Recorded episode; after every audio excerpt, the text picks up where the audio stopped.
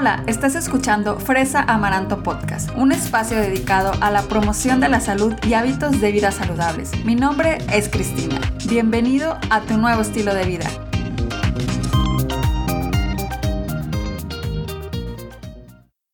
Bienvenidos a Fresa Amaranto Podcast, ya en el episodio número 62. Estoy feliz de estar aquí contigo. Hoy te quiero platicar de algo que me sucedió hace poco y es que un familiar tuvo problemas con sus riñones y pues una de las recomendaciones que les que le hicieron a él fue que parte del tratamiento era reducir su consumo de sodio o de sal. Y es por esa razón que él me buscó para que le ayudara a mejorar pues su padecimiento a través de un plan de alimentación o a lo que comúnmente llamamos dieta. Y la verdad es que a partir de esta experiencia fue que dije, tengo que hablarles a ustedes sobre alimentos que no sabemos que tienen sodio y sí tienen porque él me preguntaba, oye, ¿puedo esto?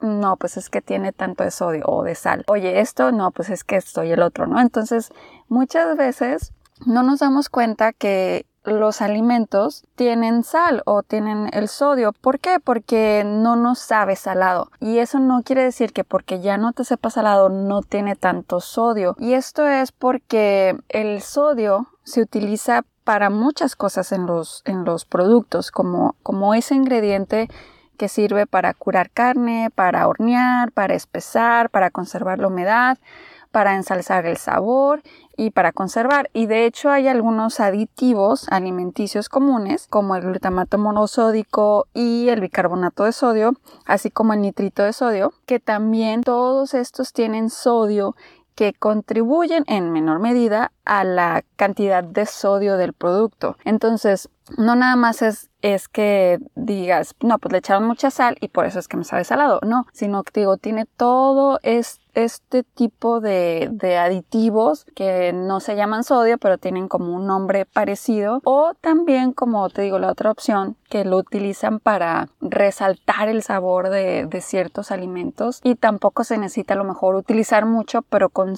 un poco o mucho que le pongan pues ya sirve para eso. Entonces por eso no necesariamente te saben salados todos los alimentos que algunos de ellos también sean altos en sodio. Entonces Aquí por eso es súper importante para nosotros entender y buscar alimentos que no se excedan de una cantidad tan alta de sodio, porque la verdad es que si hay muchos productos que en cuanto te pones a leer los ingredientes, en cuanto te pones a leer la etiqueta nutrimental, ya dices, no, Dios, que esto es mucho, es, es demasiado. Pero bueno, antes de entrar y de decirte y de platicarte de los cinco alimentos altos en sodio, te quiero platicar un poquito de lo que es el sodio, ¿no? El sodio es un nutriente que esencial, de hecho, que nuestro cuerpo necesita. O sea, realmente tampoco es de dejar de decir no comas nunca sodio en tu vida. ¿Por qué? Porque sí lo necesitamos para ciertas funciones del cuerpo.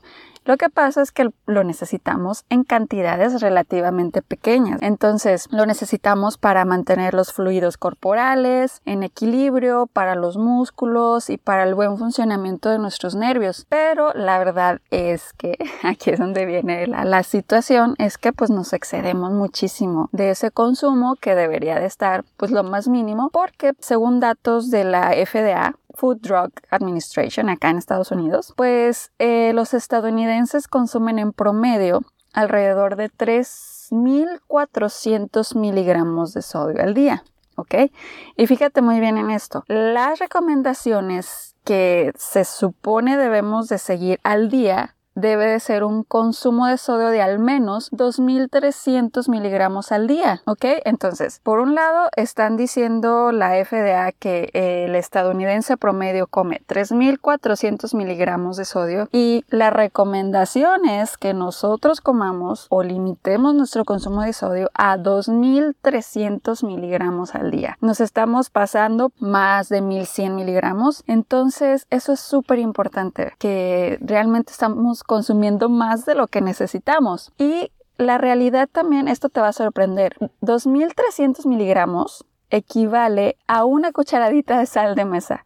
O sea, eso es lo que nosotros, si tú echas una cucharada de sal en tu comida, estás comiendo alrededor de 2300 miligramos de sodio y eso es todo lo que deberíamos de comer en el día. Tanto para los niños, para adolescentes o menores de 14 años, el límite todavía es más bajo. Pero entonces por eso te digo, te pongo todo esto en contexto para que veas que realmente es importante conocer alimentos o reconocer alimentos que, que digas, bueno, ok, este sí es alto en sodio, este es medianamente contenido de sodio. Entonces, ¿cuáles son esos cinco alimentos que comúnmente son altos en sodio? Y el número uno es las comidas prehechas. Las comidas prehechas son aquellas, mm, vamos a decir, la pues sí, diciendo marcas, lo, las sopas instantáneas tipo la maruchan, que de verdad esa, si te vas a la etiqueta nutrimental y ves el contenido de sodio, te vas a sorprender de la cantidad que viene ahí. Y eso es en una sola comida. Imagínate que un día o una semana digas, eh, comí cené, desayuné, eh, la sopa instantánea, pues ya es, está consumiendo tu cuerpo sodio de más. Y en otro episodio que yo les que ya había hablado algo del sodio anteriormente, en ese episodio te cuento por qué es importante limitar el consumo, ¿verdad? Porque pues puede venir problemas de la presión arterial alta, entre otras cosas. Entonces por eso también es importante tener esto en cuenta. Ahora, cuando compres más bien una comida precha, escoge comidas con 600 miligramos de sodio por cada porción o menos. Otro alimento son los embutidos y a embutidos me refiero a la salchicha, al salami, al jamón, el tocino, el chorizo. Pero aquí también quiero decirte algo muy importante. Esto no quiere decir que los dejes de comer porque hay de productos a productos esto es algo que siempre he dicho. Puedes encontrar un jamón que tengas un contenido menor de sodio comparado con otro. Entonces, aquí es donde entra mucho que tú identifiques esos productos y que los escojas porque y también importa muchísimo la cantidad y la calidad. A la calidad me refiero a pues que escojas el tipo de producto que tenga menos sodio y a la cantidad pues también me refiero a que no comas todo el día jamón o no comas todo el día salami, cosas así. Entonces no quiere decir que los dejes de comer, solamente tienes que prestar atención cuando lo hagas en el aspecto de que pues tampoco quieres exceder. Otro alimento alto en sodio son los vegetales en lata. ¿Por qué? Porque justamente eh, ese caldito que cuando abres la lata, el caldito que tiene, ahí es donde tienen el mayor contenido de sodio, porque es el que usan para como conservador. Entonces, si tú vas a consumir o, haces esto, consumes vegetales en lata, lo que yo te recomendaría es que le, le, quites ese líquido y las laves en agua fría para que ya se reduzca el sodio, porque ahí es donde te digo, se conserva más. Entonces, eso es un super tip que le sirve mucho a la gente. El siguiente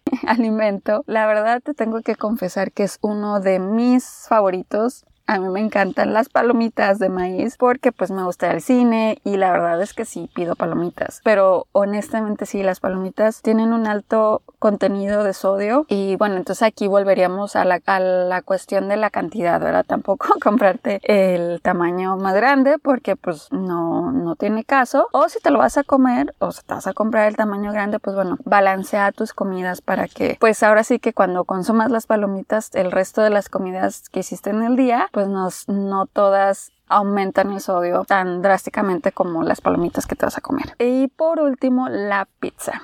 La pizza también llega a contener altas cantidades de sodio, sobre todo pues el queso también tiene em, una gran cantidad de sodio, el, el que se utiliza en las pizzas y muchas veces también en la masa, ahí viene también sodio, entonces sí es un alimento que tiene, está cargado hacia un alto contenido de sodio, entonces pues igual la recomendación es fíjate en la cantidad, en la calidad de la, de la pizza que consumes. Y pues eso fue todo por el día de hoy. Muchísimas gracias por haber estado aquí conmigo. Espero que te haya servido de algo este, este episodio y que hayas aprendido sobre qué alimentos hay que poner un poquito de más atención.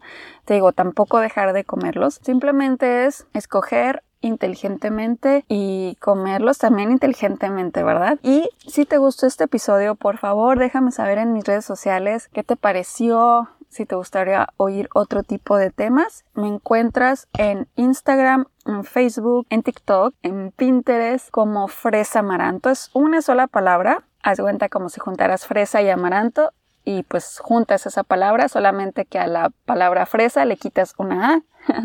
Entonces se hace una palabra grande, fresa amaranto. Así me, me, me encuentras en cualquier red social que tengas y también si te gustaría conocer más de estos temas, recuerda que hago un artículo escribiendo al respecto también y ahí te dejo las fuentes donde puedes ir tú a consultar más de este tema y mi blog se llama www.fresamaranto igual una sola palabra.com.